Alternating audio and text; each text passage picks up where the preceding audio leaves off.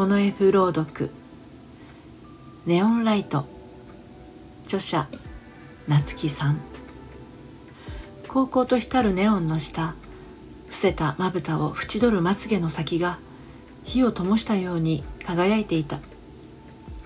音もなく数度されたまばたきの後。彼女はこちらを振り向いて曖昧に微笑んでみせた。じゃあまたいつか。高校時代少しだけ仲の良かった友人と再会した。お互い持っている連絡先は主にテストの範囲やら授業に必要な持ち物やらを業務連絡のように時々聞き合うことに使っていた。そしてそこに時々雑談が混じるくらい。好きなアーティストや好きな本につれてついての会話を交わし眠れない深夜に飛んできたメッセージで少しだけ通話をした日もあった。異性というのもあって学校で顔を合わせて喋ることは特段なかった。対面で言葉を交わしたのは連絡先を交換するきっかけにもなった。席が隣だった高校2年生の夏の1ヶ月くらいのものだった。肩甲骨の辺りまで伸ばされた黒髪が夏の生暖かい風にさらわれる姿をよく覚えている。真っ青な空に消えそうな雲がいくつか浮いていた背景もそれが昼休みの後眠たい語源の現代文の授業だったことも僕の視線に気づいて淡く笑ったその表情もクラスが離れた高校3年生になっても文字での会話は何とか続いていたけれど受験が近づくにつれてそれも少なくなっていった。お互いスマホに手を伸ばすことも控えていたのだろう。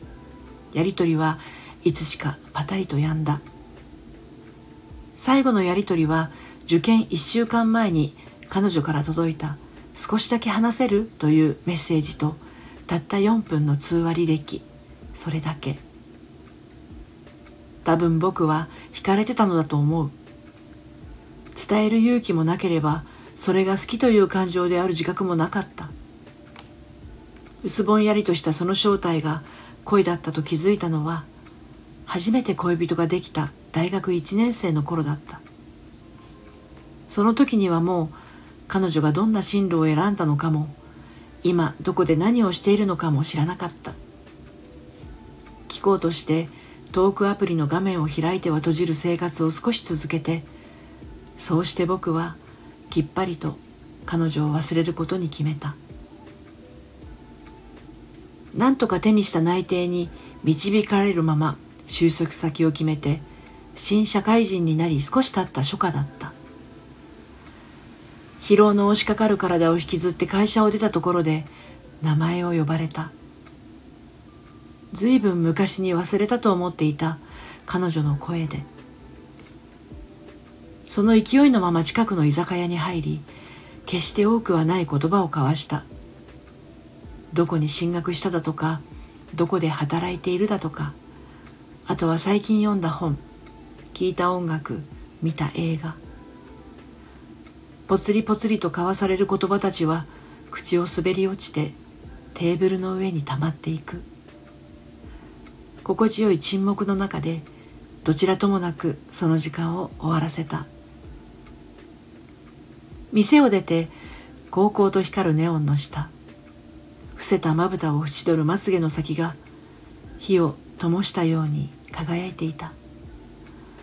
音もなく数度されたまばたきの後彼女はこちらを向いて曖昧に微笑んでみせた。じゃあまたいつか。その言葉に約束された未来がないことを知っている。ためらいがちに彼女の手首をそっと取ってどうかまだどこにも行かないでと願った。振り返る彼女が翻した髪はあの頃よりもずっと長くて明るい色をしている。驚き見開かれた彼女の瞳を射抜いて僕はただ一言ずっと前に伝えることを諦めた一言を言う。好きです。だからまだどこにも行かないでほしい。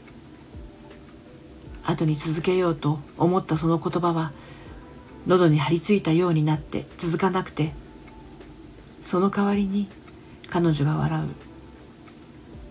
泣きそうなのをこらえるようにでもそこに確かに幸せそうな色を一滴垂らしながら。遅いよ。最後まで聞いていただいてありがとうございました。